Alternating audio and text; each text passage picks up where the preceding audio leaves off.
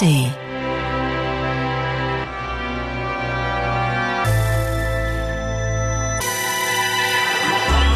Radio 1. Hörbar Brust. Radio 1, die Hörbarus. Schön, dass Sie uns zuhören. Entweder als Radiosendung immer sonntags 14 bis 16 Uhr auf Radio 1 oder wann immer Sie möchten als Podcast zu finden auf den gängigen Podcast-Plattformen oder in der ARD Audiothek. Jede Woche sitzt hier ein interessanter Gast, eine interessante Persönlichkeit, die sich die Mühe gemacht hat, acht Songs aus ihrem Leben herauszusuchen. Und wer das heute ist, erfahren Sie jetzt. Radio 1. Hörbar Brust. Was würden Sie den Papst fragen? Wären Sie ehrfürchtig? Wie würden Sie Erdogan gegenübertreten? Wären Sie zornig? Für die meisten von uns bleiben diese Fragen irgendwo im Konjunktiv stecken, zumal es selbst für erfahrene Journalisten und Journalistinnen in der Regel unmöglich ist, an bestimmte Leute heranzukommen. Unser heutiger Gast hat es geschafft, weil er geduldig warten konnte, aber auch weil ihm ein professioneller Ruf vorauseilt, den er sich in etwas mehr als vier Jahrzehnten erarbeitet hat.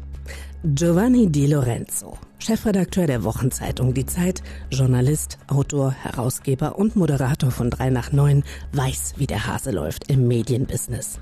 Der 1959 in Stockholm zur Welt gekommene Sohn einer Ostpreußin und eines Italieners wäre vielleicht Psychotherapeut geworden oder Manager hätte es damals nicht dieses Schülerpraktikum gegeben.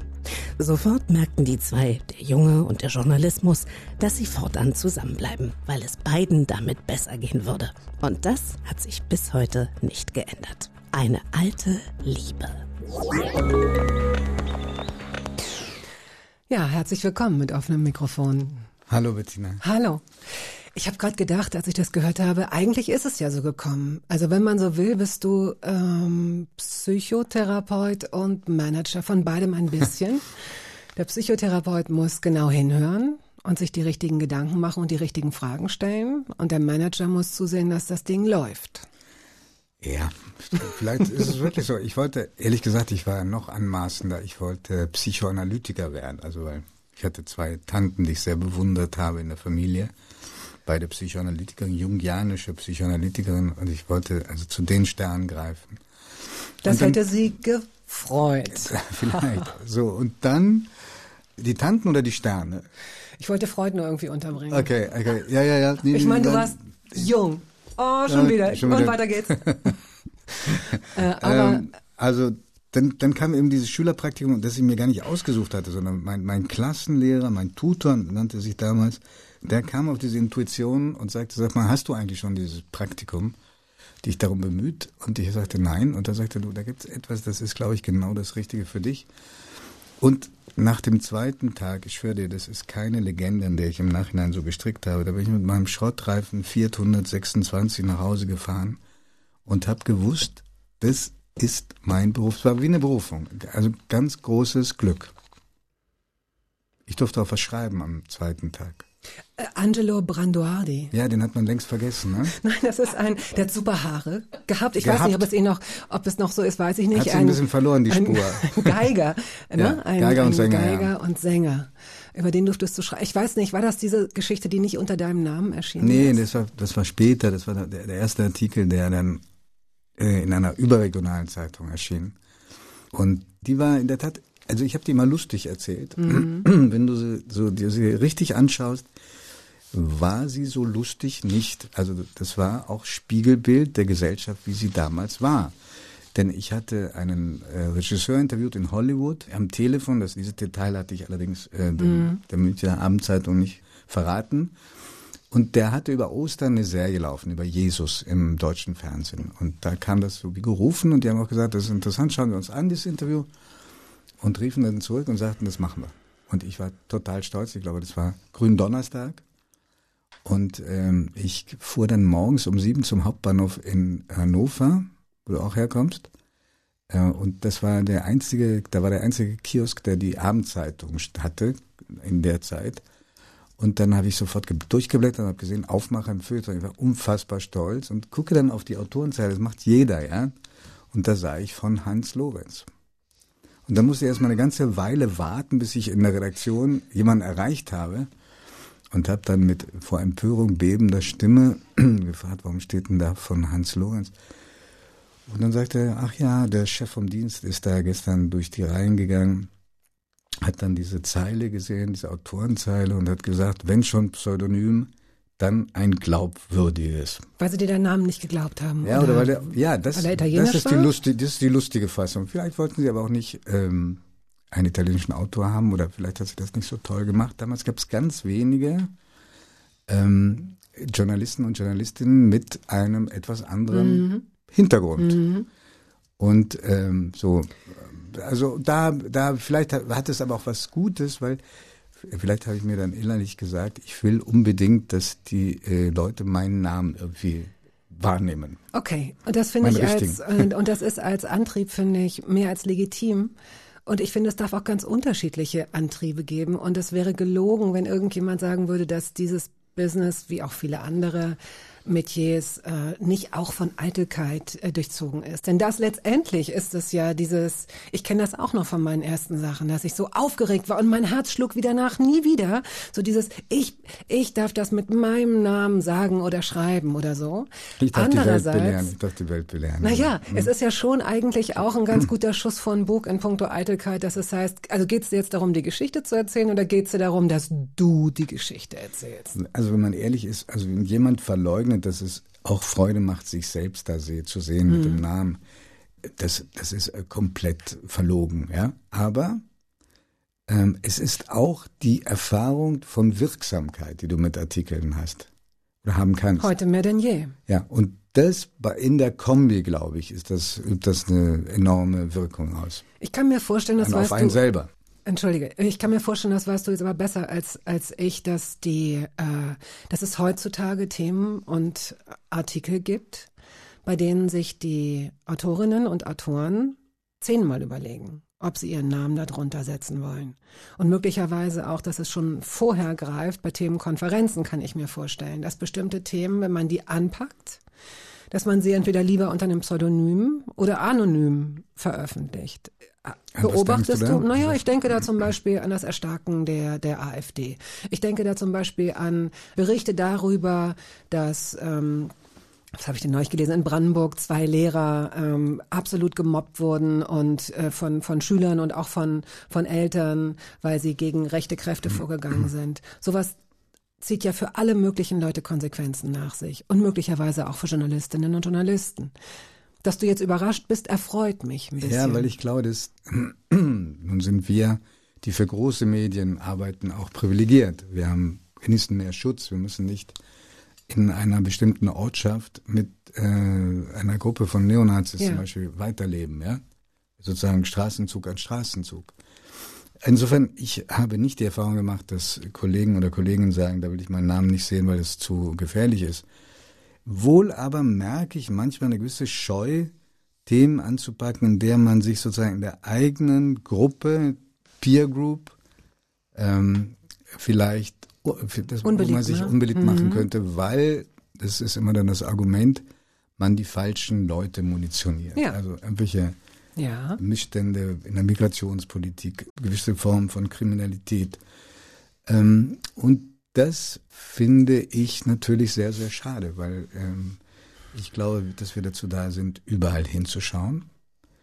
Äh, und das sollten wir möglichst angstfrei tun.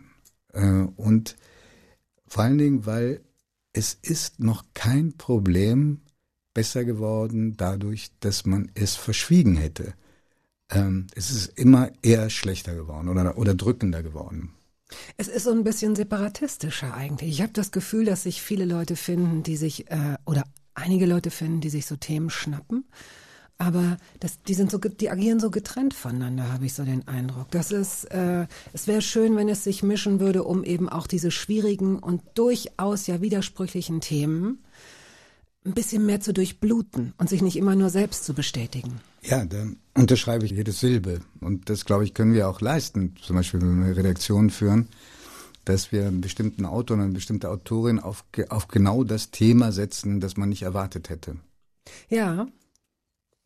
Ja. So. Also. Ich, äh, wir fangen jetzt mal an mit einer Musik, die du mitgebracht Gerne. hast. Oder gab es da noch einen Nachsatz? Weil dann sollten wir den jetzt noch drin Nein, nein, nein, nein, alles gut. Adriano Celentano hast du mitgebracht. Ich kann gar nicht sagen, dass das jetzt ein, ein, ein Musiker ist, der mir besonders am Herzen liegt. Aber der Song, der hat in meinem Leben eine Bedeutung. Das ist nämlich die, der erste Song, den ich bewusst wahrgenommen habe, ich glaube im Jahr 1967 oder 66. Und der, dieser Song, diesen Song habe ich als äh, kleine Platte, damals gab es sowas Single. noch, Single. Ich habe versucht, das zu übersetzen, damit Single nicht mit was anderem konnotiert wird. Ähm, und diesen Song habe ich meinem Vater geschenkt, der diese, diese, dieses Lied so gut fand. Es geht nämlich darin um einen Jungen, der seine, ähm, sein Haus, sein Elternhaus verlässt und zurückkommt. Er macht Karriere in der Stadt und kommt zurück. Und da, wo Wiesen waren und Bäume stehen, steht, äh, liegt jetzt Asphalt und stehen Häuser. Und ähm, das beklagt er und sagt, was bringt das? Ist das, das? Das Glück ist vorbei. Warum müssen wir immer wieder ausbreiten? Warum müssen wir immer an mehr Geld, an Wachstum denken? Insofern war es ein unfassbar äh, vorausblickender äh, Blick auf Entwicklung, Bewegungen, die dann Jahrzehnte später erst Bedeutung bekommen. Hast du das damals schon so verstanden? Nee, aber es hat mich sehr angerührt, ja. Das ist ja das, was man von einem guten Song und von einem guten Gedicht, von einem Kunstwerk auch ähm, erwarten kann, dass es einen berührt. Und Celentano, und das ist auch einer der Gründe, warum ich den jetzt mitgebracht habe, ist, das, ich werde immer wieder gefragt, gibt es Leute, die du gerne interviewen würdest und die nicht wollen oder nicht können oder an die du nicht rankommst? Ja, Adriano Celentano. Und der wäre extrem ergiebig, weil der politisch sehr eigene Meinungen hat.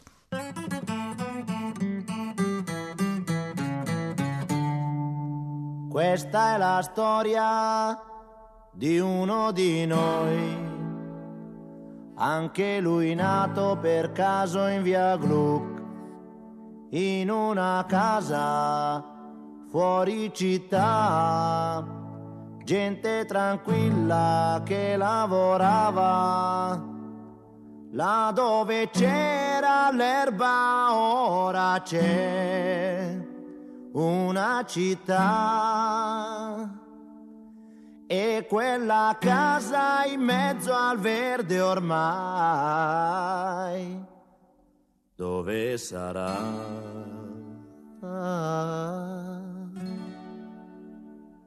Questo ragazzo della via Glu si divertiva a giocare con me, ma un giorno disse vado in città e lo diceva mentre piangeva. Io gli domando amico. Der Journalist und Moderator und Herausgeber und Chefredakteur der Zeit. Das kann ich aber auch jetzt nicht jedes Mal sagen, dann ist die Zeit Bitte ja um. nicht. Giovanni Di Lorenzo ist heute hier zu Gast. Vor 20 Jahren, genau vor 20 Jahren, warst du schon mal da. Wir haben beide festgestellt, dass wir uns an nichts erinnern. aber es existieren noch alte Unterlagen, die ich gefunden habe. Jetzt bin ich gespannt. Und da kommen wir gleich auf, also äh, Sachen, die ich recherchiert habe, Interviews, die ich gelesen habe, kommen wir gleich zu. Ähm, wir starten erstmal ein bisschen chronologisch mit deiner Geburt. Du bist im März zur Welt gekommen, 1959 in Stockholm, was man erstmal so nicht erwarten würde. Ich hätte jetzt auch gedacht, du bist äh, vielleicht in Italien zur Welt gekommen, aber dem war nicht so. Dein Vater hat dort ähm, gearbeitet oder deine Eltern haben dort gearbeitet. Äh, ja, also ich hatte es auch nicht erwartet, in Stockholm auf die? Welt zu kommen. ähm, das kam so, dass ähm, meine Mutter dort in der Tat arbeitete. Sie war entsandt worden an die deutsche Schule in Stockholm. Und mein Vater war von zu Hause abgehauen. Der war noch minderjährig. Der hatte Streit mit seinem Vater. Und äh, die trafen sich unter Umständen, die wirklich einen Romanstoff äh, hergeben. Äh, meine Mutter, die so ordentlich war und die alles mal organisiert und geplant hat, Eine Ostpreußin. Ostpreußin, die hatte ein Schlafwagenticket gekauft für die Verbindung Hannover-Stockholm mit Umsteigen. Ich, das kann ich dir jetzt nicht nacherzählen, wo, wie äh, die, genau die, die, die Zugstrecke war. Aber sie durchsuchte alles, wurde immer panischer und fand diese Karte nicht, diese Schlafwagenkarte nicht. Und ein erbarmungsloser äh, Schaffner sagte, dann können Sie hier auch nicht bleiben. Und dann hat sie gesagt, aber es ist alles voll, wo soll ich denn hin? Ihr Problem, äh, Madame.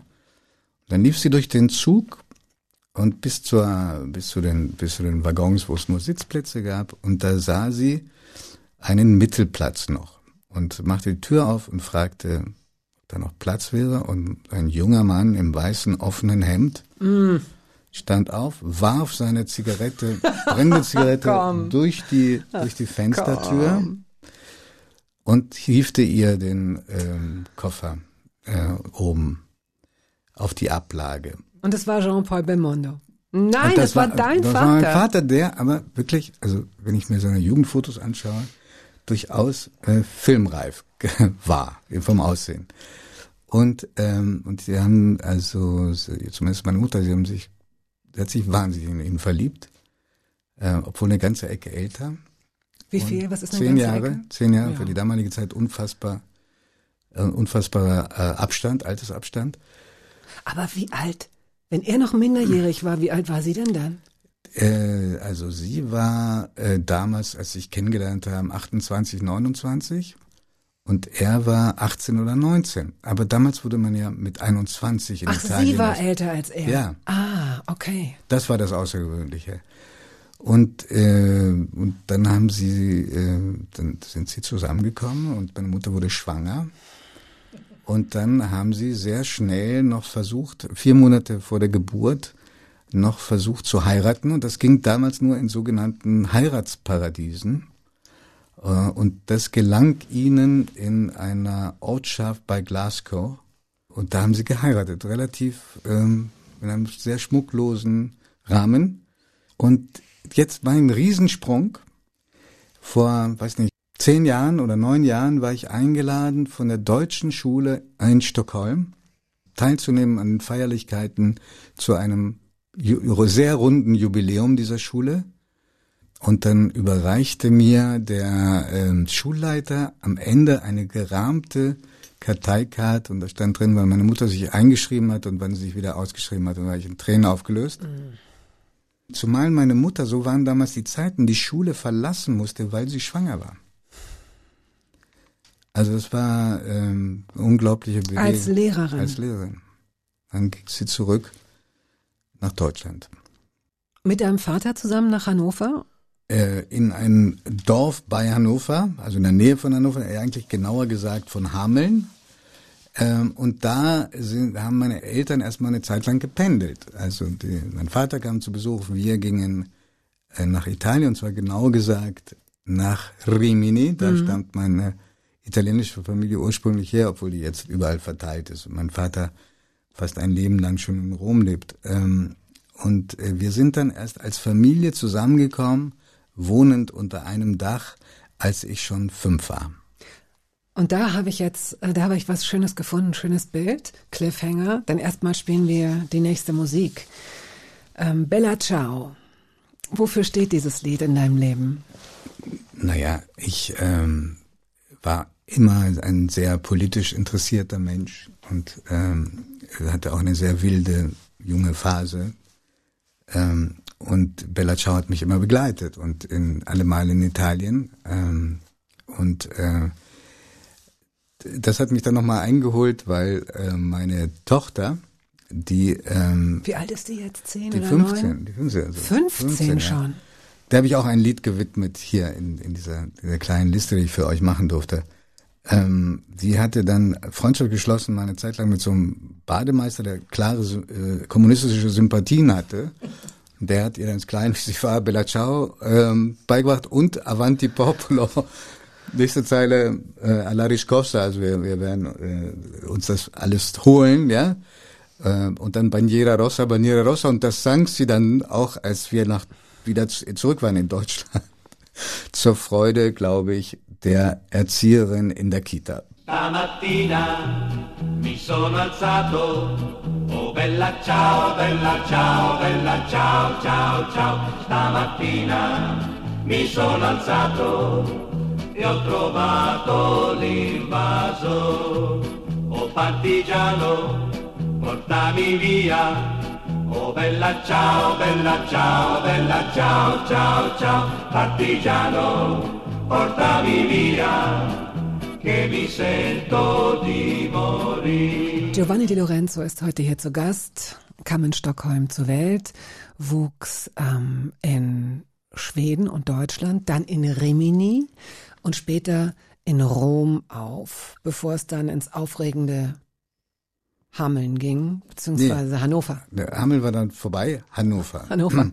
Dieses, ähm, dieses Bild, von dem ich vorhin sprach, das, ähm, das zeigt einen Jungen, der zwischen Wollknäulen in einem Schaufenster liegt. Ach komm. Wirklich? War das nicht so? Ja. Ja, weil mein, mein Großvater ähm, hatte eine Wollfabrik mit äh, dazugehörigem Wollgeschäft. Und das war für mich die tollste Spielwiese der Welt. Äh, in der Fabrik standen riesige, laute Maschinen, die wunderbar aussahen, auch mit, mit edlem Holz, also richtig Stücke fürs Industriemuseum, waren auch zum Teil damals 80 Jahre alt, ähm, also Jahrhundertwende, kurz nach der Jahrhundertwende gebaut. Und dann habe ich mich ins Schaufenster gelegt, wo es auch Wolle gab, die das Label hatte von den Kindern, die in der Familie äh, geboren wurden. Ähm, und die viele Italiener sind ja extrem kinderlieb und sahen mich dann da liegen und kamen dann rein und haben dann gefragt, was kostet denn der Junge, der da liegt? und dann hörte ich, wie äh, die Verkäuferin und die Kundin da feilschten um mich. Das war für mich ganz wunderbar. Ja. Gab es da auch Leute, die da gearbeitet haben, die mit total, dir, die sich Zeit total, für dich genommen haben? Sich und mir von ihrem Essen abgegeben haben, was im Nachhinein fast beschämend ist. Dass Arbeiter da in der Fabrik mit, mit mir das Essen geteilt haben. Ähm, also ich habe die allerschönsten Erinnerungen daran, die natürlich zum Teil verklärt sind, aber schön war eben auch das Leben, es war eine kurze Zeit, aber das Leben in einer Großfamilie, also das Haus gehörte meinen Großeltern und ich, wir, ich war nicht ganz ausgeliefert meinen Eltern alleine, äh, was für Kinder, glaube ich, ganz heilsam ist und schön. Was warst du denn für ein Junge? Würdest du sagen, dass du äh, aufgeweckt warst? Hattest du, hattest du viele Freunde oder bist du se lieber selbst mit deinen eigenen Gedanken so losmarschiert? Ähm, also ich hatte sehr früh schon das Thema, wo, wo zu wem gehörst du, weil es immer ein Leben war zwischen unterschiedlichen Familien und unterschiedlichen, ja, in gewisser Weise auch unterschiedlichen Kulturen, nicht nur unterschiedlichen Ländern. Du meinst die Familie deiner Mutter, die in, äh, in Niedersachsen noch lebte, ja. und der italienischen Familie? Ja, zum Beispiel äh, zwischen unterschiedlichen Religionen, ähm, katholische, evangelische. Ähm, und dann sehr oft, wenn man gerade Wurzeln geschlagen hatte, sind wir dann wieder umgezogen. Also insofern, ich glaube, dass ich äh, mich sehr bemüht habe, auch äh, Kontakt zu Gleichaltrigen zu bekommen, aber die wurden auch, auch immer wieder abgebrochen. Ähm, ich war, glaube ich, ein Kind, das ähm, relativ oft krank war. Also ähm, ich hatte, weil in Rimini es ziemlich laut war dort, wo wir dann äh, wohnten eine Zeit lang. Da war so ein Nightclub in der Nähe und so. Und da habe ich richtige nervöse Ticks entwickelt mit sieben, acht dass meine Eltern dann nochmal umgezogen sind in eine Gegend, wo es ruhiger war, wo wir vom Haus aus sehr, sehr schön aufs Meer guckten. Und dann habe ich mit, äh, das klingt jetzt auch wie, wie, wie erdichtet, ist aber wirklich so, ich äh, war so interessiert am politischen Geschehen und damals war Vietnamkrieg. Und meine Eltern hatten zu Recht irgendwie das Gefühl, das ist irgendwie nichts für einen Achtjährigen. Und dann ähm, haben sie mir diese Zeitung versucht, eher wegzuziehen. Und ich hatte einen tollen Trick gefunden, die Zeitung trotzdem zu lesen. Ich habe nämlich immer ganz selbstlos meinem Vater angeboten, die Zeitung zu kaufen morgens. Und dann bin ich, habe ich sehr lange gebraucht, um nach Hause zu kommen und habe mich dann auf so, ein, so, eine kleine Mauer gesetzt äh, am Strand äh, und habe dann gelesen. Gelesen, gelesen und äh, ich glaube, meine Eltern haben es genau gemerkt und äh, haben sich wahnsinnig gewundert. Hat dich denn das, was wirklich passiert ist, immer schon mehr fasziniert als das, was sich andere Menschen ausdenken? Kinderbücher, Romane, Märchen, Abenteuergeschichten? Nee, nee, Märchen waren auch sehr präsent, sehr präsent und in meiner Generation auch in, in Form von Figuren, von Archetypen, die auch furchterregend hm. waren. Das, äh, wenn ich jetzt sehe, was, was ich meiner Tochter vorgelesen habe, das ist alles verschwunden aus der Welt der Kinder. Mhm. Moment, warte. Das, was du deiner Tochter vorgelesen hast. Da, da, daraus ist äh, alles entwichen, was früher Ah, okay, gut. Das, so, das Grausame, so, dieses, so, dieses ja, harte das ist. Strafende, Ja. ähm, das Unheimliche, der Wald. Also das sind ja Dinge, äh, da gruselt einem ja heute noch. Man glaubte offenbar über einen langen Zeitraum, dass Menschen über dieses Bedrohliche ähm, zu einer Art von Gehorsam vielleicht zu bewegen sind. Mit diesen Mitteln hat ja auch die Kirche gearbeitet und tut das teilweise noch. Also wir reden später, später nochmal über die Kirche. Du hast ja eben schon gesagt, dass du äh, auch römisch-katholisch erzogen wurdest, zumindest eine Zeit lang. Und du hast Ja, den ja, nein, Papst nein. interviewt. Also auch das schwer, ist ja schwer geprägt von der katholischen Ja. Kultur. Auch weil meine Mutter konvertiert ist. Das ist ja auch. Äh, freiwillig. ja, ja, absolut. Äh, Mein Vater äh, ist ein Atheist oder ein Agnostiker. Insofern ist das besonders kurios, dass meine Mutter dann vermeintlich meinem Vater zuliebe konvertiert ist. Meine Mutter damals auch. Die durfte, die war sieben Jahre mit meinem Vater zusammen. Mhm. Das waren so ganz, mein, Vater stammte aus dem Eichsfeld, so ganz strenge Katholiken waren das. Und äh, sie, sie musste konvertieren. Sie war evangelisch und musste, nach sieben Jahren ist sie dann katholisch geworden. Und da wurde dann akzeptiert, dass die beiden zusammen War sind. bei uns überhaupt kein Druck. unglaublich. Nein, bei uns wurden auch zwei unterschiedliche Weihnachtsfeste gefeiert. Heiligabend sehr besinnlich mit Liedern und einem Tannenbaum mit echten Kerzen. Und am nächsten Tag Baum mit äh, bunten elektrischen Ketten, Lichterketten, die immer blinkten und unglaublich viel Lärm. Ja. Das Beste aus beiden Welten vielleicht. John Lennon hast du mitgebracht. Imagine. Wofür steht das Lied? Für ein Lied, was ich aber auch relativ früh äh, für mich entdeckt habe und, und da das Gefühl hatte, das, das ist, also so, sowas hat man ja in den ganz jungen Jahren. Man denkt, jemand hat für einen dieses Lied geschrieben, ja. So in diesem Lied war der ganze Aufbruch und die ganze, das ganze Hoffnungsfrohe, was am Anfang dieser großen Protestbewegung ja auch war. Und ähm, Imagine von John Lennon stand eine Zeit lang auf dem Index des italienischen staatlichen Hörfunks. Warum? Eine Vorstellung, warum? Weil, die, weil die Zeile ist Without Religion. Ah, Das hat okay, gereicht. na klar, natürlich. Und äh, das ist ganz interessant. Also wir, wir, wir haben, ähm, auch als ich angefangen habe, Fernsehen zu machen, als, als Co-Moderator einer, einer Fernsehjugendsendung, ja, da haben wir unglaublich viel Ärger bekommen. Live aus dem Alabama. Aber mit, mit, äh, mit, mit, den, mit der Obrigkeit, wenn du so willst. Also man wusste ganz klar, mit wem man sich anlegt und wer einem Ärger machen kann. Politik, die Kirchen, irgendwelche mächtigen Unternehmer. Und das ist ja alles weitgehend verschwunden, diese Form von Druck. Der Druck, der jetzt kommt, und das ist, meine ich, ein, ein gesellschaftliches Novum, kommt eher aus der Gesellschaft. Also die, ich Alle glaube, Macht geht vom Volke aus in dem Fall. Das von, einem ist, bestimmten, ja immer, von ja. bestimmten Gruppen. Also Volk wäre ja ein großes Wort. Es ist ja nicht ein, ein monolithisch, das Volk. Es ist ja sehr aufgesplittet. Und ähm, so dass, glaube ich, heute an, an, an die äh, Stadt der Angst vor der CSU, die sich über eine Sendung aufgeregt hat und darüber sogar im Kabinett redet und sagt, lass uns den Sauladen dicht machen. Dieser Satz ist wirklich gefallen. Ich weiß- auch, welcher Politiker das gesagt hat. Den gibt es heute noch. Da ist die Angst vor dem Shitstorm. Und das Präventive, oh Gott, könnte uns das Ärger machen. Und das ist sehr neu. Also, Imagine, Welthymne geworden, aber im italienischen Radio hast du es staatlicherseits nicht hören können eine Zeit lang.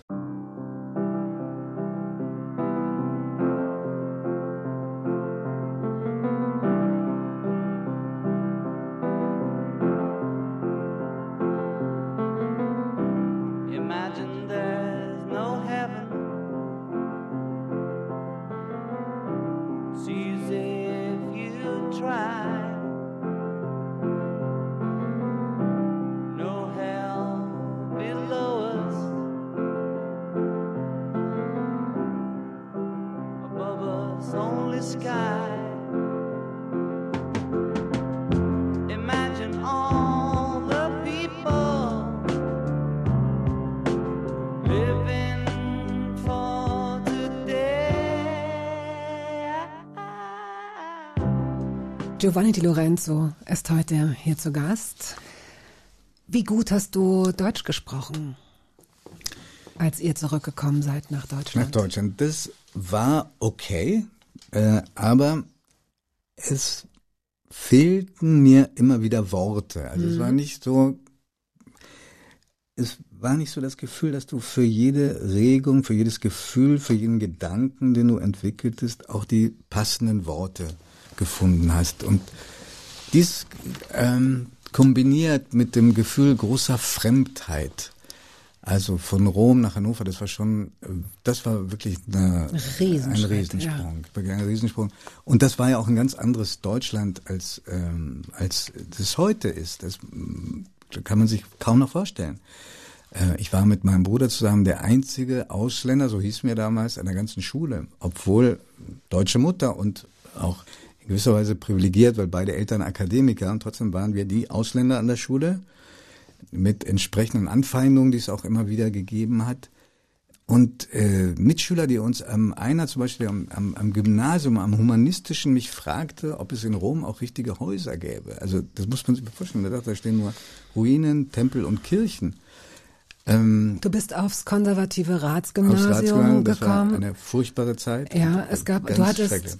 Hüftlange Haare, Halli, hallo, also wirklich Fast hüftlang, ja. das totale, das totale Kontrastprogramm. Das sage ich nur deswegen, weil es gleich beim nächsten Schulwechsel wiederum ein Kontrastprogramm wird in die andere Richtung, was ich wirklich interessant finde, was viel über dich aussagt oder zumindest über den, der du damals warst. Aber erstmal musstest du dich zurück zurechtfinden ähm, in dieser doch sehr konservativen Schule, wo ein Oberstudienrat, ich hoffe, dass ich das jetzt ähm, richtig zitiere, sagte, äh, die Lorenzo, diesen Ithaka sollte man aufhängen. Soweit ist es gekommen. Ja, die Geschichte stimmt leider. Genau so war's. Und zwar ein Oberstudienrat, der mich nicht eine Stunde unterrichtet hatte. Der hatte sich nur geärgert, dass ein Italiener Schülersprecher wurde. Da hat er sich vor die Klasse gestellt und hat das gesagt.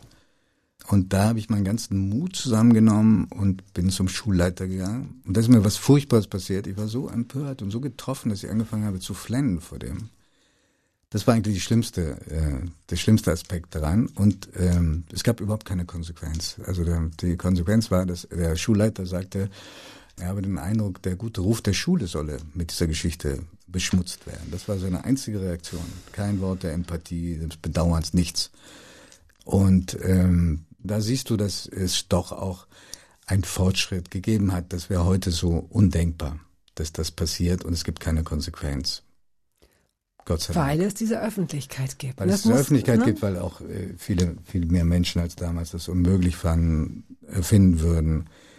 So, und dann, also diese, diese Erfahrung, es gibt niemand, der dich beschützt, meine Familie plötzlich getrennt. Dieser große Schutzraum innerhalb der italienischen Familie war weg. Die Sprache, die okay war, aber äh, hier und da recht holprig, das hat ein großes Gefühl der Ohnmacht erzeugt.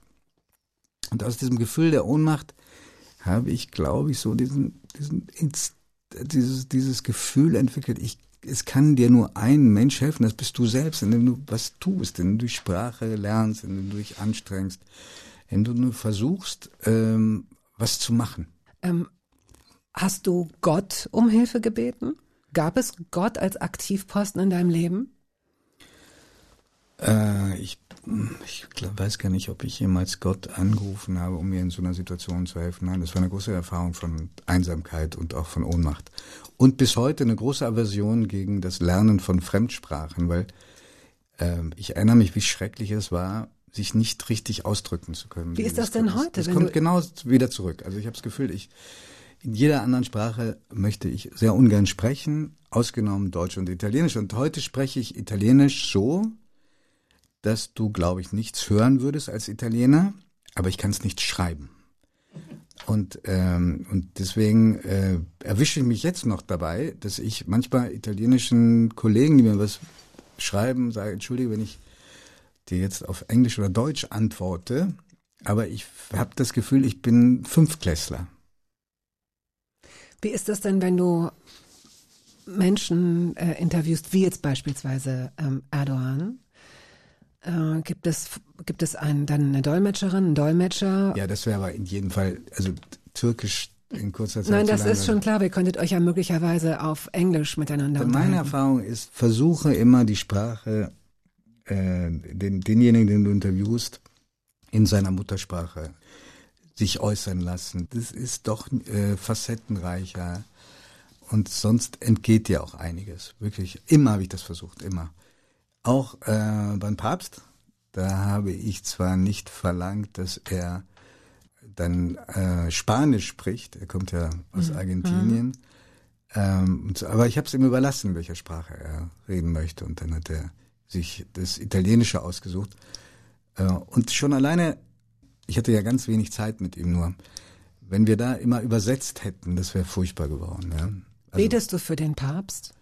ob ich für ihn bete, äh, weil er mich dazu aufgefordert hat am Schluss. Ja, nein, das tue ich nicht. Aber ich äh, denke sehr äh, oft an diese Begegnung zurück und äh, bin dankbar für diese Begegnung und war eine der wirklich bewegendsten Interviews in meinem Leben.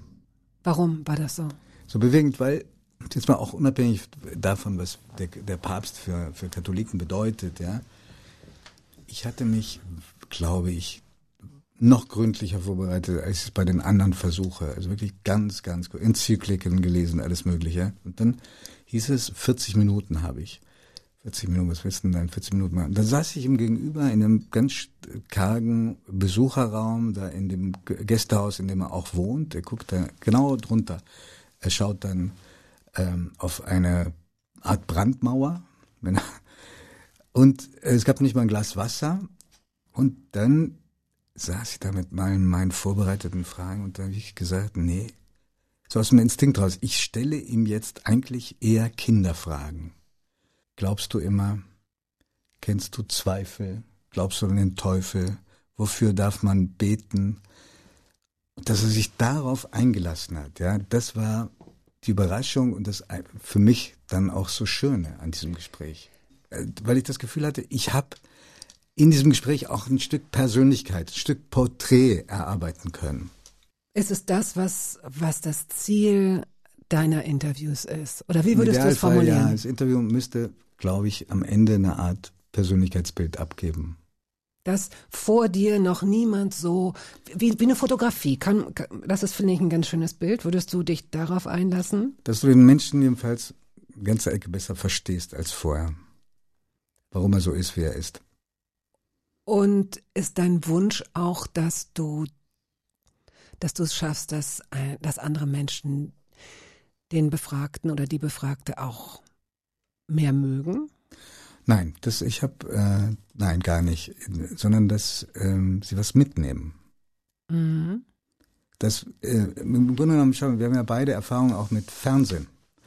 Fer große Stärke von Fernsehen ist ja, dass er, dass das Fernsehen Antwort gibt auf die Frage, wie ist einer? Nicht so sehr, was sagt einer. Du meinst, weil man die Mimik Man sieht, man und sieht, wenn wie man das. man, sieht, wenn, Mhm. man sieht, wenn er sich verstellt, wenn er versteift, äh, wenn er, wenn er gerührt ist, das sieht man alles im Fernsehen.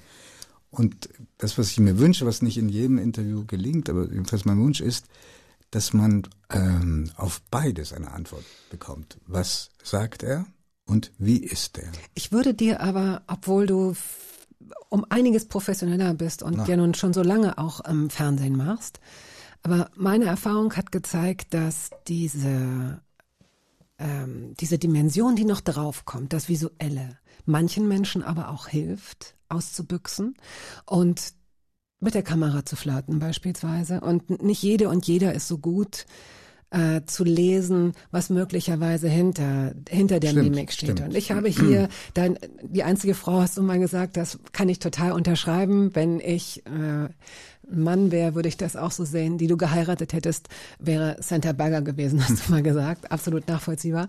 Und ich weiß noch, als sie zum ersten Mal hier zu Gast war, das ist bestimmt so ähm, 15 Jahre her auch, da war sie irre nervös. Und sie ist ja nun wirklich ein Profi. Und das hat mich dazu veranlasst, darüber nachzudenken, warum jemand, der so oft vor Kameras und auf Bühnen steht, warum die plötzlich rauchen wollte. Und warum die plötzlich so und diese Ebene fällt weg, die visuelle. Ist, man muss sich schon ziemlich auf dieses Gespräch konzentrieren. Das stimmt. Santa Berger würde ich übrigens Mhm. Immer glaub ich, noch heiraten, ge- oder ja? Nein, aber jedenfalls sehr gerne interviewen. Ich habe sie nur kurz im Fernsehen gehabt und ähm, da war sie so auch so wahnsinnig schlagfertig. Ja, das hat mir richtig, hat mir richtig eingeschenkt. Ja, das, das. äh, Was heißt das? Was hat sie gemacht? Naja, ich habe dann am Anfang gesagt, das ist auch sehr lange her, ich habe ihr gesagt, wissen Sie, ich, äh, habe ein Leben lang darauf gewartet, sie endlich interviewen zu können. Ich dachte, das wäre ein charmanter Einstieg. Und dann sagte sie, äh, Giovanni, wie alt sind Sie eigentlich? Also ich war eine ganze Ecke jünger. Und dann am Ende, und am Ende habe ich versucht, das wieder zuzubinden. Ist alles schief gegangen. Und habe gesagt, also, und im nächsten Leben wünsche ich mir, dass ich wenigstens, weiß nicht, als ihr Sohn auf die Welt Oh komme. Gott, oh Gott. Und dann sagte sie zu mir, soll ich Ihnen zum Abschluss noch eine knallen? Und dann, am nächsten Morgen sind wir äh, gemeinsam zurückgeflogen nach München. Ich habe das aber erst bemerkt, als ich am Gepäckband stand. Da kam sie auf mich zu mit ihrem Koffer. Ich wartete noch und dann sagte sie nur, jetzt haben Sie ein Leben lang darauf gewartet, mich zu treffen und schon bin ich wieder weg. Oh, das ist toll. Das ist eine ganz wunderbare Frau. Es gibt, ähm, wer das noch nachhören möchte, ich äh, liebe dieses Gespräch. Das ist vor zwei Jahren ungefähr geführt worden, als sie äh, die Lola überreicht bekam für ihr Lebenswerk. Da war sie gerade, glaube ich, 80. Und sie hat sich nochmal darauf eingelassen, hier äh, in die Hörbar zu kommen. Diesmal eben nicht im Studio, sondern hatte sich jetzt seit Corona, nehme ich hier in meiner Wohnung auf. Ich habe mein eigenes Studio. Und Sehr schön, das geht- kann ich, kann ich nur bezeugen hier. Danke, es geht mir ein bisschen wie dir. Also ich bin n, überhaupt nicht starstruck, gar nicht. Mich macht niemand so schnell nervös, aber Santa Berger eben doch. Und das, ich habe das auch, glaube ich, schon in, in einer Episode schon mal gesagt. Ich war so ähm, nervös, als sie kam, dass ich sie im Treppenhaus begrüßte mit den Worten, ich freue mich Guten so, Tag, dass Frau das, Berben. Ja. Hat dir das schon jemand Nein, erzählt? ich sage, ich war geraten. Du, du, wirklich schwöre. Jetzt bleibt mein Herz gerade stehen. Wie kannst du das denn raten? Du solltest Wahrsager werden. Nein, ich bin ein int- intuitiver Mensch. Ich habe irgendwie gedacht. Hallo, Frau Berben. Ja, genau, es war genau. schrecklich. Es war furchtbar. Und sie war am Anfang auch wirklich ein bisschen verschlossen, natürlich. Kannst du ja Sie hat ja diese tolle Mischung aus Strenge, Eleganz, Freundlichkeit, Und einem tollen Humor, Und wahnsinnig viel ja, Charme. ja. Und dann ist sie auch ganz, ganz nah am Wasser gebaut. Man muss nur gucken, wo man den Zugang Ja, ja. kriegt, so aber du, mir ist etwas Ähnliches passiert, aber vielleicht noch peinlicher, in, als ich dieses Jugendprogramm moderiert habe. Da gab es noch eine Kabelversion. Da, da wurden wir, also da, da ging es noch wilder zu. Und da habe ich einem Politiker, den ich überhaupt nicht mochte, da wollte ich so bayerisch sagen, meine Verehrung. Und rausgerutscht ist mir meine Verachtung. Okay, ja. Gut, aber das, da würde man jetzt sagen, der Di Lorenzo, der kann sich nicht verbiegen, der ist einfach ehrlich. Naja, also, weiß ich nicht, aber da jedenfalls, das war eine klassische, nicht jungianische Fehlleistung, sondern freudsche Fehlleistung. So, ähm, dann spielen wir jetzt wieder Musik. Ach herrje.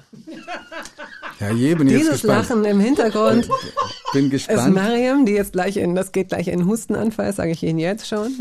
Mariam, wir hören jetzt die Scorpions. Mit Rock You Like a Hurricane. Ja. Darf ich mich vorher rechtfertigen? Absolut. Ich bitte darum. Also, erstmal gehören die Scorpions Zu zur Hannover. Stadt, in der du geboren wurdest und der ich lange gelebt habe. Und zweitens, ich war Schülersprecher und dann auch eine Weile Stadtschülersprecher. Ja. Und dann habe ich mit 16 diese größenwahnsinnige Idee gehabt, zusammen mit meinen Mitstreitern. Wir veranstalten ein Konzert als Fest des Stadtschülerrats Hannover und um ein bisschen Geld zu sammeln für uns.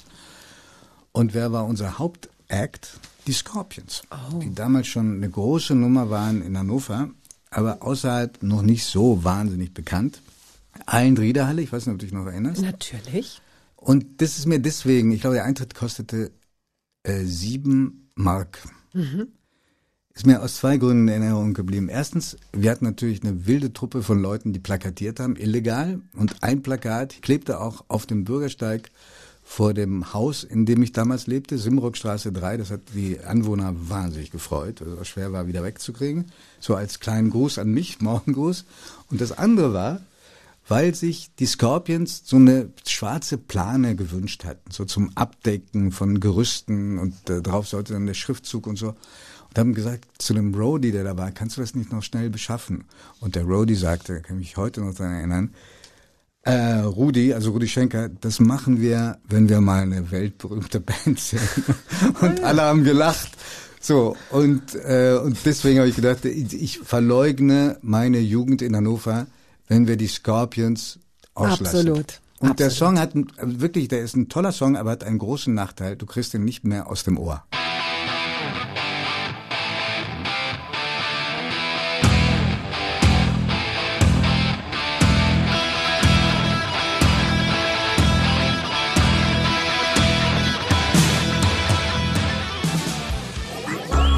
Radio 1. Hörbar Brust. Der Moderator, Tagesspiegel Mitherausgeber und Chefredakteur der Zeit, Giovanni Di Lorenzo, ist heute hier zu Gast. Ein junger Typ, Stadtschüler, Sprecher mit langen Haaren, wildes Herz, ähm, spießige Schule. Es kam zum Cut. Du hast das Ratsgymnasium verlassen und bist Müssen. auf die müssen. bist richtig geflogen.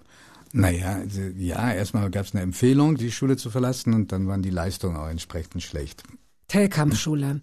Äh, wer in Hannover groß geworden ist, ähm, weiß schon, dass da ganz besondere Leute, ich habe mir das bei Wikipedia nochmal angeguckt, es ist nicht eine Frau dabei, es ist nicht ein Mädchen dabei. Ah, okay. damals. Aber das, äh, daran bin ich unschuldig. Ja, und, das glaub äh, Aber ich. es waren Frauen da, ganz Ja. tolle auch.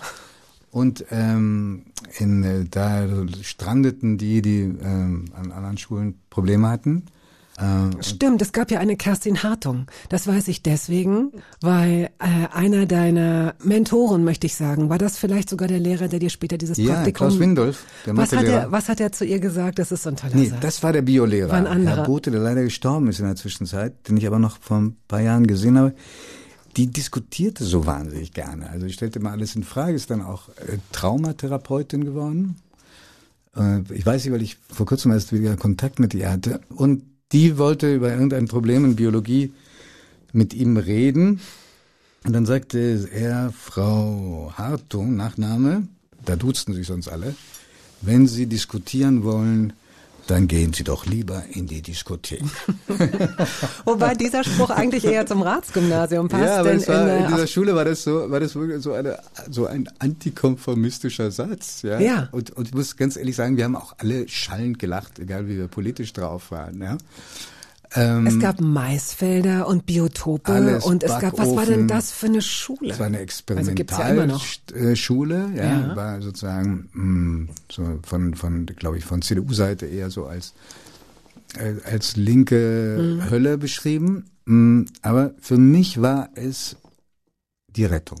Interessanterweise bist du, aber ich habe es eben schon angedeutet, äh, jetzt, jetzt könnte man sagen, dass der wilde Junge mit den äh, langen Haaren sich da zu Hause fühlt. Plötzlich hast du kurze Haare und trägst Fiorucci-T-Shirts oder Äh, Jeans, Jeans, oder Jeans, Ja, weil ich, ich habe wirklich also eine, das ist leider bis heute so geblieben. Ich habe eine wahnsinnige Allergie gegen alle Formen von Gruppenzwang.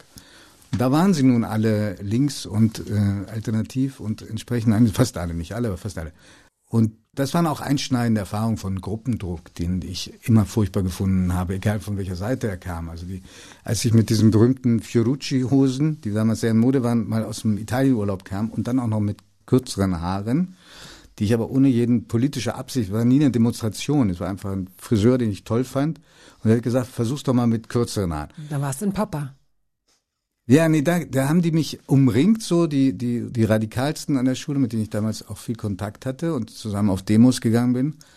Und haben dann äh, da immer geschrien, Bürger, Bürger, also das größte denkbare Schimpfwort, geh doch gleich zur CDU. Und das mh, auch da sich nochmal verfestigt, wie furchtbar das ist, äh, wenn man nur noch die Hülle und Äußerlichkeiten sieht und Menschen in Schubladen steckt. War das, also Hm. wir stellen ja gerade fest, in der Zeit war es so. In der Zeit davor wird es auch so gewesen sein. Und heute ist es doch aber nicht anders. Vielleicht hat dieser, weißt du, heute ist es wie so ein Radikaler, Apothekerschrank radikaler, mit viel mehr Schubladen, aber radikaler. Radikaler, genau. weil, weil was damals war, war jedenfalls eine große äh, Freude, gerade so eine Lust aufs Diskutieren. Ähm, also das, äh, das, das Framing Bürger, ja, will doch gleich CDU, hat aber nicht die Lust am Diskutieren gekillt. Ähm, und wenn du aber mh, das, das nur noch dich aufs Framing verlässt, also dich, dich in irgendeiner Form zu brandmarken, dann erspart äh, es dir die äh, Auseinandersetzung mit dem Argument des anderen. Das ist so gefährlich. Ich glaube, was, was fehlt, ist das äh, Wohlwollen. Also, dass ich, oder äh, Wohlwollen ist ein großes Bereitschaft, Wort. Oder das ist noch viel unpathetischer. Das, die Bereitschaft, dich mit dem Argument des anderen auseinanderzusetzen und sei es auch nur, um, dein eigene, um deine eigene Meinung zu schärfen. Wie sonst? Gut, dann sag mir mal, wie das zukünftig laufen soll, weil momentan habe ich das Gefühl, auch wenn, wenn das gar nicht so selten, finde ich, in Interviews auch beklagt wird und auch wenn Leute, die große Nummern sind bei X, formerly known as Twitter, sagen ja und dieses feindselige und wir wollen wieder offener sein. Ich kann das noch nicht beobachten. Hast du das Gefühl, dass diese, wie nennt man es, Grenzen oder diese Mauern äh, zwischen den einzelnen Leuten langsam niedriger werden, dass man mehr auf sich zugeht, aufeinander zugeht? Nein, habe ich noch nicht. Äh, Und ich sehe das auch mit Sorge. Sehe aber auch, dass äh, diese Form des Diskurs ist ja ein großes Wort, das muss man in Anführungsstrichen setzen, das sich gegenseitig anschreien oder eben auch an, feindselig anschweigen, dass das ähm, dann doch vergleichsweise kleine Gruppen betrifft. Das Gros der Bevölkerung denkt, glaube ich, anders und fühlt sich in diesen Debatten auch nicht unbedingt repräsentiert. Auch das ist ein Problem. Die Bühnen für das, was so die Mitte ist, sind kleiner oder unsichtbarer geworden. Und würdest du sagen, dass, äh, dass das mit einer gewissen Passivität einhergeht? Das ist jedenfalls etwas, was Menschen, glaube ich, in die Passivität zwingen kann. Und dem Gefühl, wir werden nicht gesehen und nicht gehört. Dabei haben sich ja viele Leute Luft gemacht und äh, sich gezeigt. Kleine, große, sogenannte Hygienedemos, alles mögliche. Während Corona Die war ja aber jetzt nicht gemeint. Ich passiert. glaube, dass eben auch die, die, die, die Querdenker und Ja.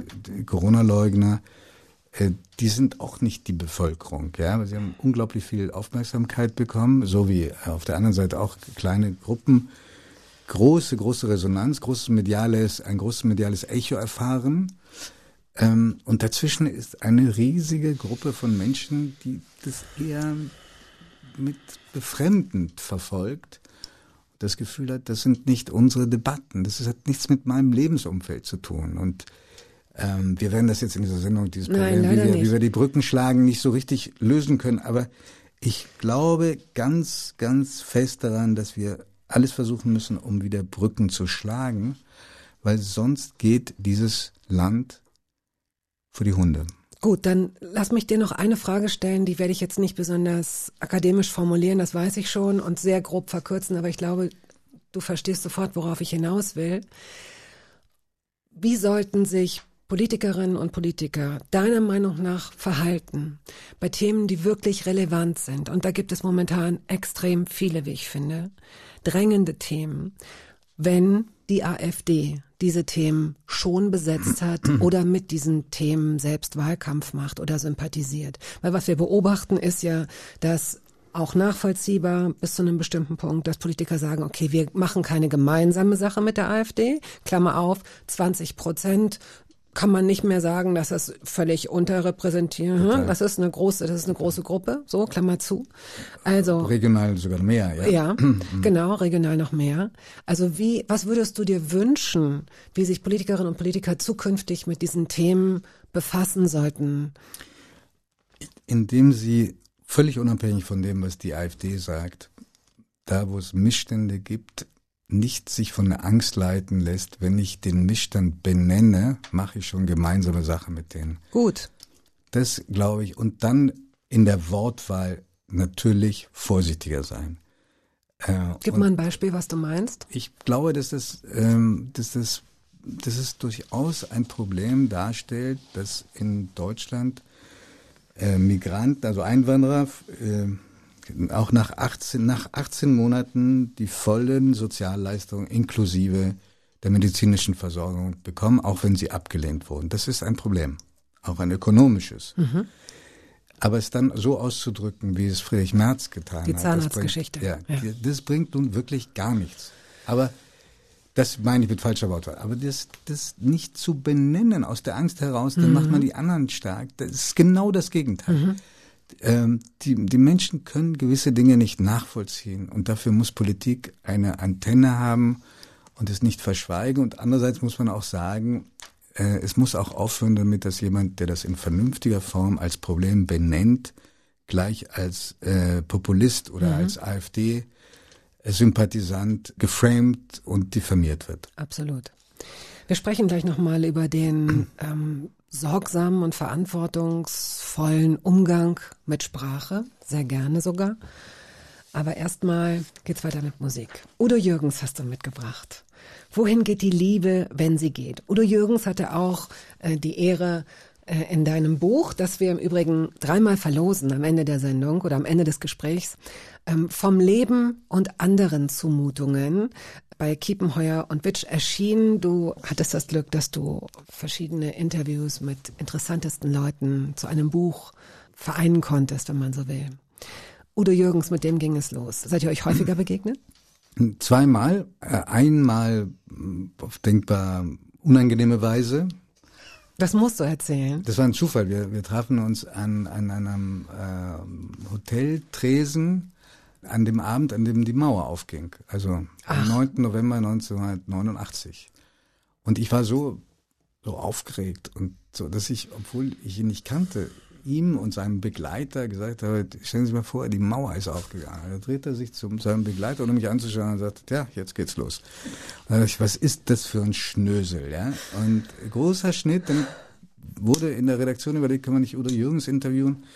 Da dachte ich, nee, der ist so auserzählt und nichts, was man über... Auserzählt ist auch echt ein fieses ja, Wort. Ja, äh, es gibt doch nichts, was man noch aus dem rausholen könnte. Und dann diese Begegnung habe ich nie vergessen, weil er Mhm. hat unglaublich viel von sich preisgegeben, unglaublich viel preisgegeben. Auch Dinge, die ihm nicht sympathisch machen, uneitel, unglaublich uneitel, schonungslos sich selbst gegenüber.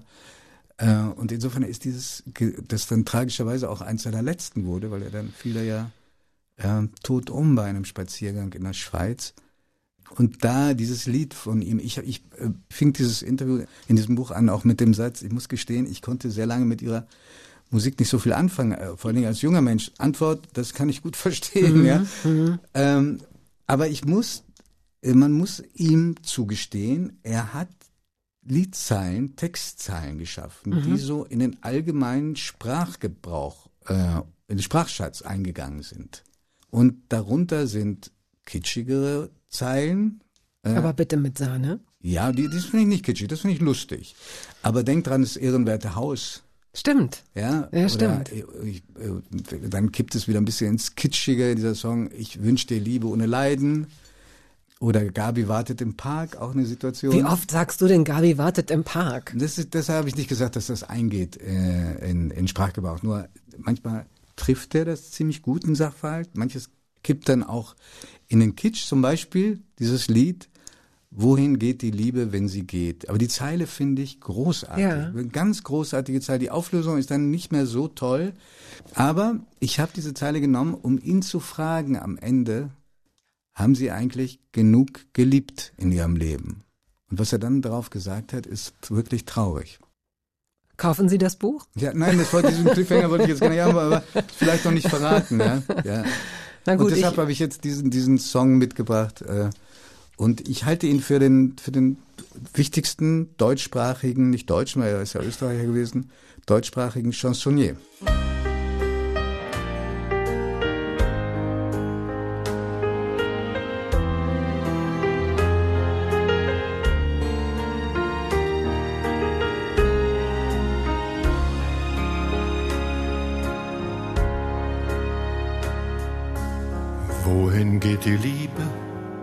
Wenn sie geht? Sie wird zu Blüten an den Bäumen, wird zu Licht in dunklen Räumen, lässt uns lächeln, wenn wir träumen. Dahin geht die Liebe,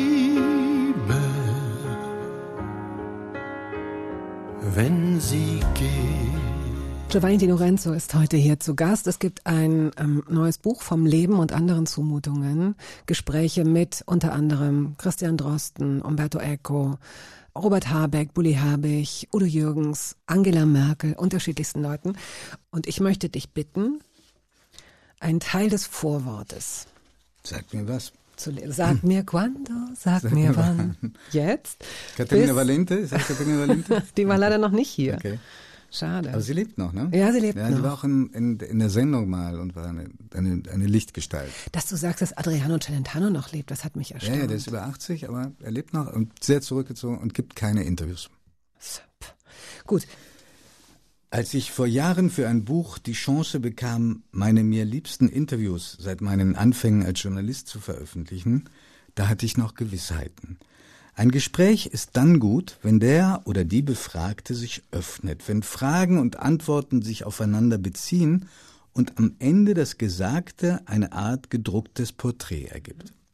Das alles ist mir heute auch noch wichtig, aber der Rückblick auf die vergangenen zehn Jahre, aus denen alle Gespräche in diesem Buch stammen, lehrten mich auch etwas anderes. Heute ist ein Gespräch vor allem dann gut, wenn das Gegenüber nicht so viel Angst hat, etwas Falsches zu sagen.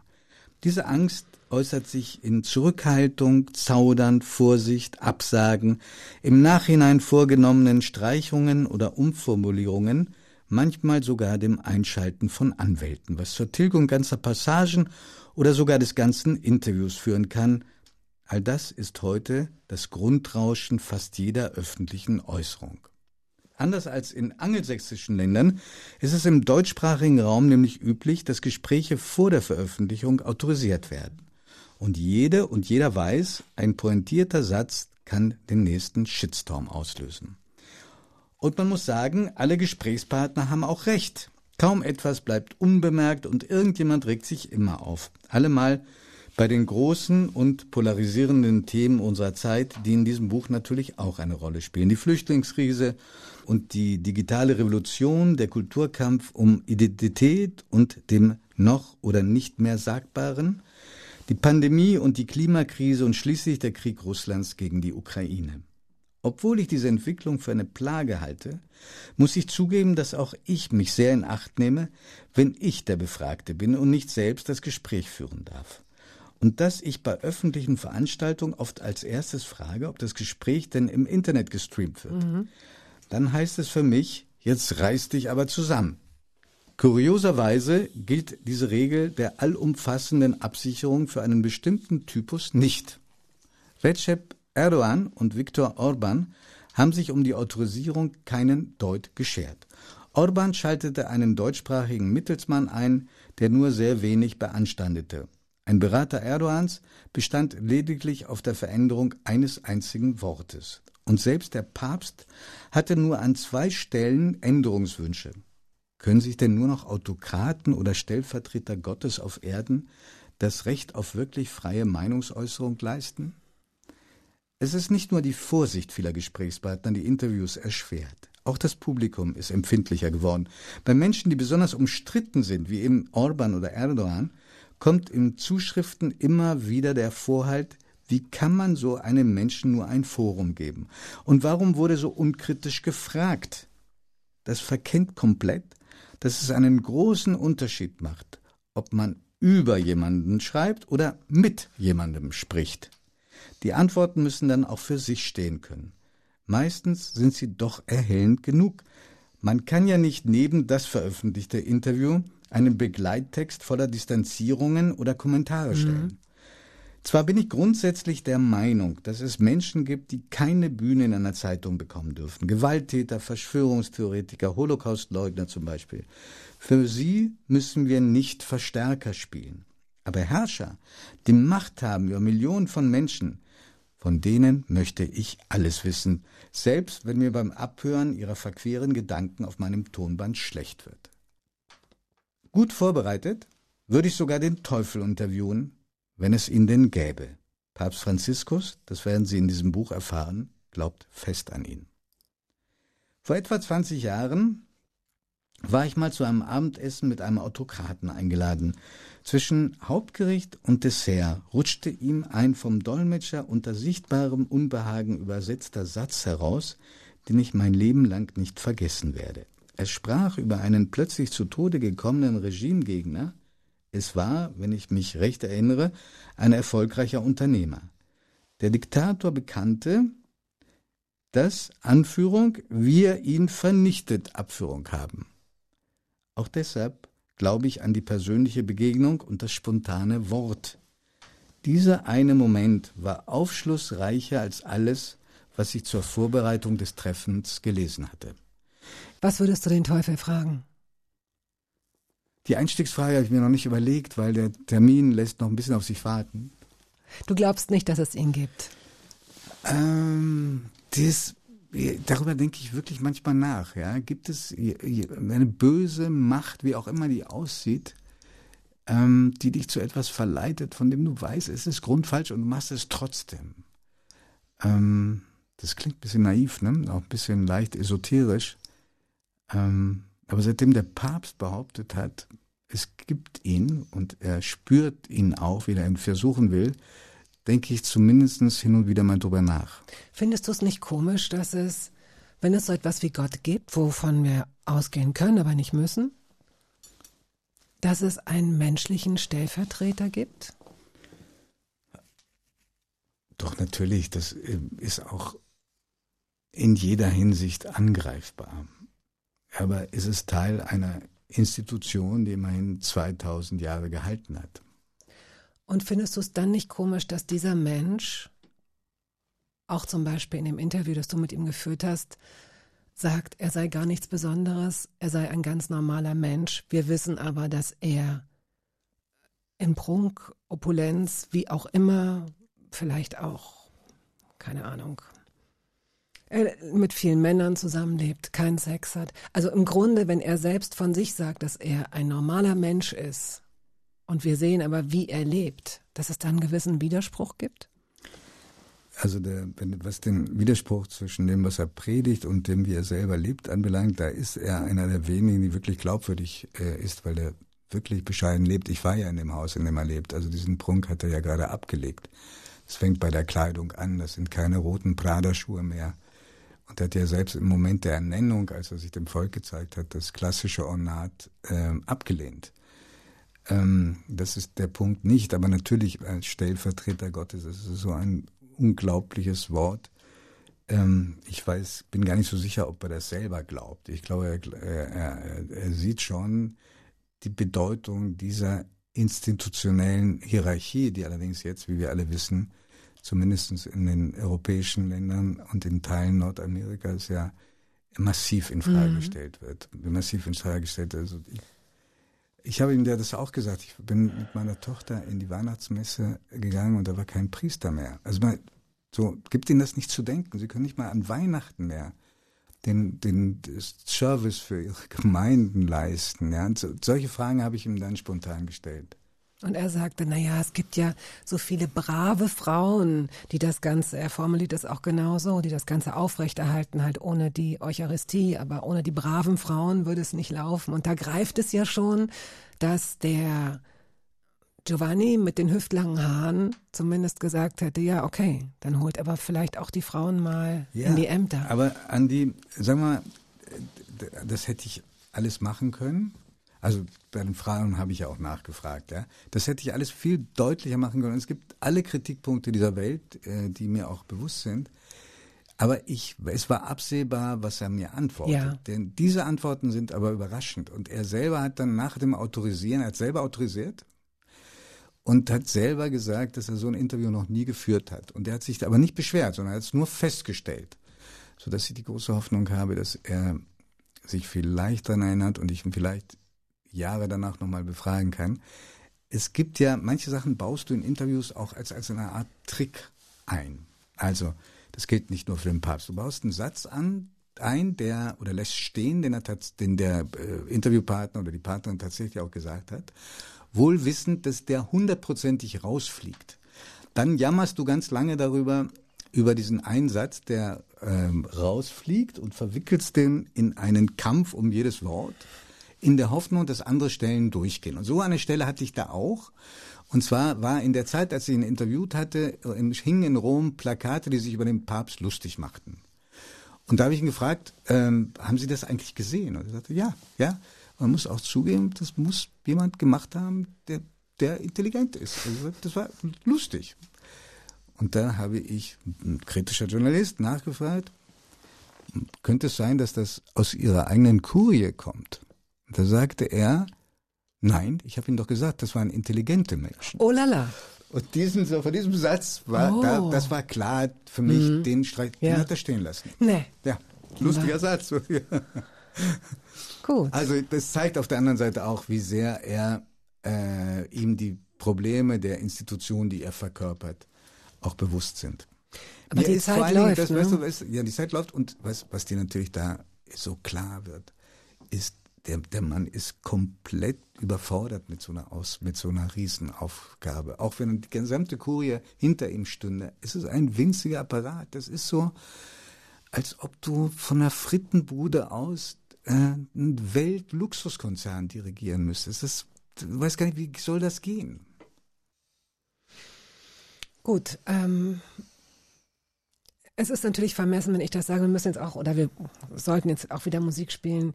Was ich nicht verstehe, ist, dass äh, sich die katholische Kirche damit so viel, so, so viel Zeit lässt, weil ich. Ähm, Sie hat diese Zeit nicht. nein, hat sie nicht. Sie hat sie nicht, aber äh, Sie können natürlich sagen, im Weltmaßstab nehmen wir zu. Und die Probleme mit der äh, Nehmen wir zu? Wer sind als, wir? als, die, als katholische Kirche, also werden wir mehr lateinamerikanische und afrikanische Länder, Okay. wo sich unser, Mhm. unser Glaube verbreitet. Wo die Familienplanung nicht propagiert wird? So, zum Beispiel. Ähm, und, äh, und insofern können wir das äh, vernachlässigen. Und die Deutschen sind ja sowieso traditionell Heretiker, ja? Was sind Heretiker? Sind Leute, die vom Glauben abfallen. Also, weil das, das Land ist der Spaltung schlechthin. Hier ist ja der Protestantismus entstanden, hier in Deutschland. So, ich glaube, so sehen das auch einige. Aber äh, das ist grundfalsch, ist so zu sehen. Und ich, ich fürchte auch, die Zeit läuft dieser Kirche davon. Und man könnte ja vielleicht auch sagen, dass diese Zeit sich eigentlich für etwas Tröstendes wie den Glauben ähm, eignet. Also wäre, ne? also könnte man. Also, und, und vor allem für glaubwürdige äh, Ja. Vertreter. Wenn es sie gibt. Zu meiner Freude hast du Billie Eilish mitgebracht, die wir aber noch nicht spielen, wie ich gerade sehe, sondern erstmal Frank Sinatra. Angel Eyes. Gib uns dazu ein Stichwort. Naja, erstmal ist es diese, diese äh, Platte, aus der der Song äh, stammt, also ähm, posthum ähm, veröffentlicht worden. Also es ist in einer Variation, die es so zu Lebzeiten nicht gab. Und ich finde, Frank Sinatra ist vielleicht der größte. Obwohl einem so viele Großen äh, einfallen, obwohl er als Person äh, ein Mensch wäre, den, glaube ich, heute sehr viele ablehnen würden. Ich auch. Aber Warum würdest du ihn ablehnen? naja, mit seinen Verbindungen zur Mafia und, äh, und dieses, dieses Breitbeinige und ich bin berühmt, also gehört mir die Welt und ich kann mir alles herausnehmen. Alles Dinge, die überhaupt nicht mehr in diese Zeit passen.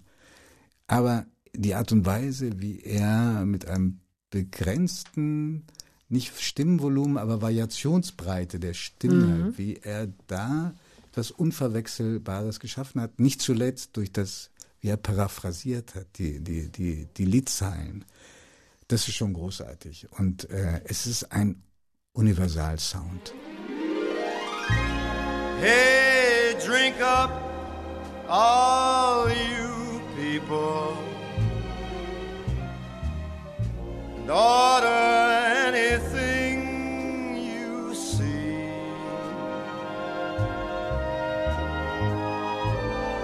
Have fun, you happy people. The drink and the laughs on me. Frank Sinatra, ähm, Angel Eyes, mitgebracht von Giovanni Di Lorenzo, Journalist, Autor, Moderator und Chefredakteur der Zeit. Einen Satz wolltest du zu diesem Song wenn, noch Wenn sagen. ich, an, wenn ich Sinatra höre, muss ich äh, auch an ähm, einen jungen Musiker denken, der viel zu früh äh, gestorben ist äh, in Hamburg. Ähm, weißt du, der hat auch Sinatra. ja, ja. Du, Ich äh, weiß, ich weiß, ich komme jetzt gerade nicht auf den Namen, äh, mit der, mit Roger, Roger Cicero. Cicero, genau. Und der war, ich wusste nicht, dass er so krank war, ich wusste nicht, was er hatte, Mhm. Aber er kam kurz vor seinem Tod zu, zu meinem Geburtstag. Ähm, Um zu singen. Nee, einfach nur um zu, mitzufeiern. Wir haben, ich hatte ihn eingeladen, wir haben zusammen gefeiert. Und da lief in der Musikbox, die es in diesem Lokal tatsächlich noch gibt, Frank Sinatra. Und hat er mitgesungen? Hast du deswegen so eine, so eine Gleichung oder warum Nee, ich fällt glaube, er dir ich das? glaub- weil er äh, auch dieses Album gemacht hatte. Roger Cicero Ja. singt Sinatra. Das ah, okay, ja, stimmt, das stimmt. Ich glaube, ein Doppel, Doppelalbum, zwei CDs. Ähm, deshalb, und, und wir haben uns da ähm, auch zugezwinkert. Weil Sinatra halt. Hat er dir was geschenkt? Ähm, Ich, das erinnere ich nicht mehr. Aber dass, dass er gekommen ist, war ein großes Geschenk. Hörst du zu Hause Musik? Ja, klar. In welcher Form? Laut, Box auf Box mit Kopfhörern? Äh, Im Moment einfach aus Gründen der Eile. Äh, Spotify. Nicht mehr. Ähm, ja, du stöhnst. Mhm. Du hast äh, in Ankündigung des letzten Songs gesagt, ich hoffe, dass ich dich jetzt richtig zitiere, diese ähm, heute würde man, das entspricht nicht mehr dem, was, was es heute, dem Bild von heute, was okay ist, dieses breitbeinige und dieses erfolgreiche, mir gehört die Welt, ich kann mir alles rausnehmen. Ich habe nicht das Gefühl, dass das der heutigen Zeit nicht entspricht. Du hast ja vorhin selbst gesagt, dass es keine homogene Gesellschaft gibt, sondern sehr, sehr viele verschiedene, ich weiß gar nicht, wie man es Gruppen nennen soll oder überlappende mit Schnittmengen, was für ein Bild man auch immer haben Und könnte. Du hast im, im Prinzip recht, aber im Detail glaube ich, dass die Weltstars schon sehr, sehr auf ihr Image achten äh, und ähm, ein, ein, ein Gesamtkunstwerk schaffen mit Einsatz, unter Einsatz ihrer Persönlichkeit, das möglichst wenig Angriffsflächen äh, bietet. Und Sinatra war eine einzige Angriffsfläche von seiner Lebensführung. Das meinte ich. Okay, und, und Siehe das, Helene Fischer, die also jetzt sind wir bei Helene ist. Fischer, denn bei Helene Fischer ist, äh, da wäre das Vorwort weitergegangen. Dort beklagst du, dass äh, es in diesem Buch, äh, dass ein Interview fehlt. Ein Interview, das du mit ihr geführt hast. Ihr beide wart, hattet eine gute Chemie, so liest sich das. Sie hat über Vier Jahre ihre, habe ich darauf gewartet oder fünf. über ihre Herkunft gesprochen. Sie ist Mhm. mit drei nach Deutschland gekommen mit ihren Eltern. Also es war ein sehr persönliches Interview. Mhm. Das und auch das hast du ja schon angedeutet. ähm, Man kann Interviews in Deutschland autorisieren oder muss man autorisieren Mhm. lassen. Ja, also Zitate, die freigegeben werden. Und ähm, ihre Berater haben dieses Interview dir nicht mehr zur Verfügung gestellt. Anwalt und Anwälte und Management haben das nicht erlaubt, ja. Das war auch, nicht nur, aber auch äh, eine Retourkutsche dafür, dass als dieses Interview autorisiert zurückkam, bei der Zeit, wo es zuerst veröffentlicht war, dass wir, dass so viel gestrichen wurde, und zwar an Stellen, die ich für völlig unverfänglich hielt. Im Gegenteil, im Gegenteil ich fand sie so gewinnend für sie, ja, ähm, äh, dass wir dann an- am Ende einen kleinen Transparenzkasten gemacht haben und gesagt haben, dass Stellen gestrichen wurden. Also Transparenzkasten, dass, dass ihr äh, neben das Interview geschrieben habt, Ja. hier das und das äh, so und so unter den so- und den so Umständen. die Umst Mhm. ja, gewohnt Ja, ein bisschen okay. klar und auch Ja. geschrieben, dass dann ein Teil äh, gestrichen wurde, gerade der, der sich auf ihre Vergangenheit bezog, auf ihre, Mhm. ihre Einwanderung bezog, ganz sachlich, ohne es weiter zu kommentieren. Und das ähm, ist mir sehr übel genommen worden. Ich weiß, was du im März 2002 gemacht hast. Ist nicht wahr? War ich bei dir in der Sendung? Nein, aber das kann sogar hinkommen. Vielleicht. Ich glaube, es war 2003. Nein, es gab eine Diskussion mit Günther Jauch und dir zum Thema Medien, Macht, Manipulation. Man stelle sich das vor. Äh, warte, 2002, fünf Jahre vor Einführung des iPhones, das in dieser ganzen digitalen Revolution ja nochmal so eine besondere Schubkraft hat, dann nochmal alles auf den Kopf gestellt hat mit den ganzen Apps und dem ganzen Kram. Jetzt überlegt man, man würde sich diese Diskussion von 2002 in puncto Manipulation heute anhören. Wir würden aus dem Lachen gar nicht rauskommen. Damals war, glaube ich, auch eine Kennzeichnungspflicht für manipulierte Bilder, Fotos im Gespräch. Ich hätte mir gewünscht, sie wäre gekommen. Und man würde jetzt sich vielleicht lustig machen über das bürokratische Deutschland, das mit solchen Sachen hahaha und nicht wettbewerbsfähig und so. Aber vielleicht, vielleicht hätte man diese diesen, diesen Strudel, der ja jetzt da ist durch ChatGPT und so weiter, durch künstliche Intelligenz, möglicherweise ein bisschen sanfter auf die Menschen loslassen können. Wie stehst du selbst zu diesem Thema, das mit uns hier im Raum sitzt, das ja schon da ist und dem sich alle irgendwie, finde ich, so an den Hals werfen? Ja, mit der künstlichen Intelligenz. Ich suche nach Wegen, ähm, darin auch Chancen zu sehen und nicht nur eine Bedrohung. Auch für unsere Arbeit, tägliche Arbeit als Journalisten. Die sehe ich schon. Ähm, ich äh, muss dir erzählen, wie, was meine Initialzündung war. Ähm, äh, dieses, wir haben einen Titel gesucht für dieses Buch. Und äh, es ging hin und her zwischen mir und dem Verlag und die Titel waren alle nicht toll, auch nicht die, die ich vorgeschlagen habe, aber auch nicht die, die vom Verlag kamen. Und dann hat ein, ein, habe hab ich mit einem Freund, ähm, einem berühmten Journalistencoach neben, das einfach mal ein ChatGPT überlassen. Und die Vorschläge, die da kamen, die Titelvorschläge, waren alle besser als das, was wir bis dahin uns ausgedacht hatten. Am Ende ist aber der Titel, der jetzt drüber steht, ein handgemachter, kopfgemachter und nicht einer durch künstliche Intelligenz. Aber das war schon ein einschneidendes Erlebnis. Und jetzt gibt es Programme, ein Wolf Schneider Programm, äh, da gibst du deinen Text ein und der macht dir Redigiervorschläge und die haben Hand und Fuß. Insofern glaube ich, müssen, weil wir auch gar keine andere Wahl haben, versuchen, äh, die Welle zu reiten und nicht sich gegen die Welle zu stellen, weil dann passiert das Absehbare und das Bekannte.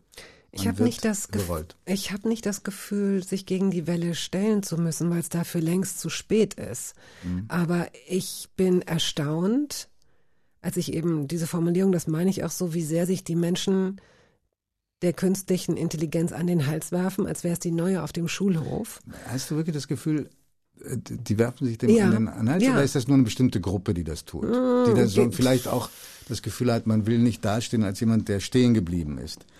Ich habe nicht das Gefühl, dass irgendetwas momentan sowieso stehen bleiben kann. Ich weiß, worauf du hinaus willst. Weil, weil ich, ich, ich glaube, dass, dass ganz viele Menschen, die, die Angst jetzt haben um ihre Jobs. Natürlich. Also insofern, die, die werfen sich dem gar nicht an den, an den Hals. Naja, Angst haben die Hm. Menschen um ihren Job. Jetzt sagen wir mal, gehen wir jetzt wirklich mal, es wird auch in deiner Redaktion viele Leute geben, die sagen, ach du große Scheiße, was ist denn nun, wenn wir ersetzt werden, wenn ein Teil von uns ersetzt wird, wenn, weil, wie du gerade eben, du hast gerade ein Beispiel genannt, äh, äh, ich weiß, dass Matthias Döpfner hat vor, weiß ich nicht, drei, vier, fünf Wochen auch so eine Laudatio auf äh, künstliche Intelligenz und das und hat es noch irgendwie so, hat noch so, äh, ist noch so formuliert, als wäre es eine Chance für den Journalismus, besser zu werden. Und Arbeitsplätze zu rationalisieren. Genau.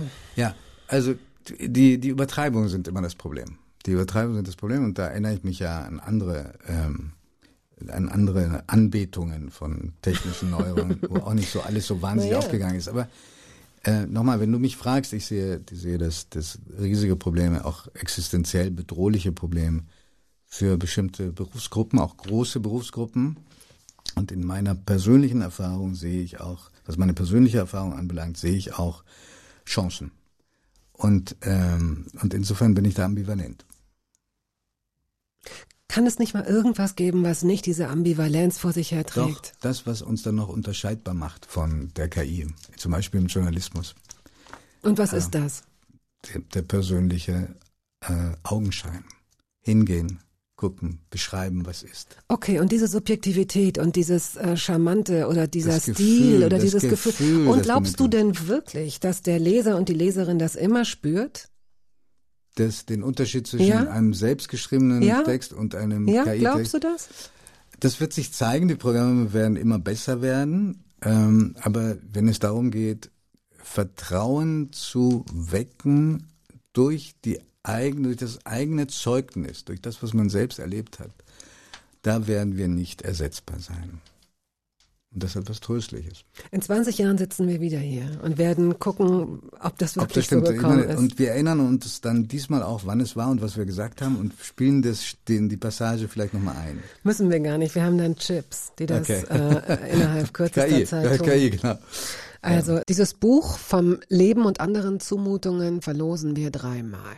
Und es gibt eine Multiple-Choice-Frage. Und die geht so. Welcher Job wurde dir, also welcher Job wurde Giovanni Di Lorenzo angeboten, hätte er werden können? Geschäftsführer von Benetton, Pressechef von Bayern München oder persönlicher Referent von Silvio Berlusconi? Benetton, Bayern München oder Berlusconi? Schicken Sie die richtige Lösung oder die richtige Antwort an hörbar.radio1.de. Schreiben Sie bitte auch Ihre Adresse und Ihre Telefonnummer in die E-Mail. So. Wir haben jetzt noch ähm, Billie Eilish hier. What was I made for? Warum dieser Song? Äh, erstmal, weil äh, es ein relativ aktueller Song ist, äh, weil es für die Begegnung steht, die ich mit jungen Menschen haben, die, habe, die mir wahnsinnig viel Freude machen. Wo begegnest du denen? In der Redaktion oder durch deine in der Tochter? Redaktion, aber auch durch den Podcast, den ich mit Florian Illis mache. Ähm, Kunstpodcast. ja, genau. Und vor allen Dingen durch meine Tochter, ähm, die ähm, schon sich auch abgrenzt, sagt, jetzt ja nicht auch noch in meine Musik rein. Was hat sie von dir, wenn ich das kurz fragen darf? Gibt es da was, was du erkennst, wo du denkst, ah, das hat sie von mir? Äh, äh, ja, besonders eine Sache, da schäme ich mich ein bisschen, das zu sagen, weil das ein bisschen eitel klingt. Darf ich so auslassen? Nein. Ähm, sie ist, nee, ich traue mich nicht. Das würde sie mir übernehmen. Aber ich sag's indirekt, ja. Gut. In diesem Song von, von, von Billie Eilish, da sehe ich so viel von den, von den Nöten, von den Seelenqualen von Menschen, die 15, 16 sind. Aus vielen Gründen, es ist auch eine Scheißzeit. Ich habe ihr gesagt, dass ich diesen Song äh, ausgesucht habe, an, an sie denkend, und sie hat mir noch schriftlich geschickt, sag bloß nichts über mich aus. Okay, gut, das, das respektieren wir. Und dann gehe ich raus mit ähm, einer anderen letzten Frage. Wurdest du in deinem Leben oft genug geliebt? Die Udo Jürgens äh, Frage, ja. Ähm, Hast, war da die Frage nicht, ob er genug geliebt hat? ja, ja, also äh, verwandt, ja, die, die Frage, die äh, verwandt, ja, sehr ja. verwandt. Ähm, ein bisschen früh Bilanz zu ziehen, ja.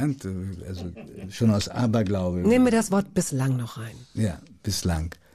Ähm, ähm, ja, aber ich habe nicht immer gemerkt, wie wertvoll diese Liebe war und wann sie besonders stark zum Ausdruck kam.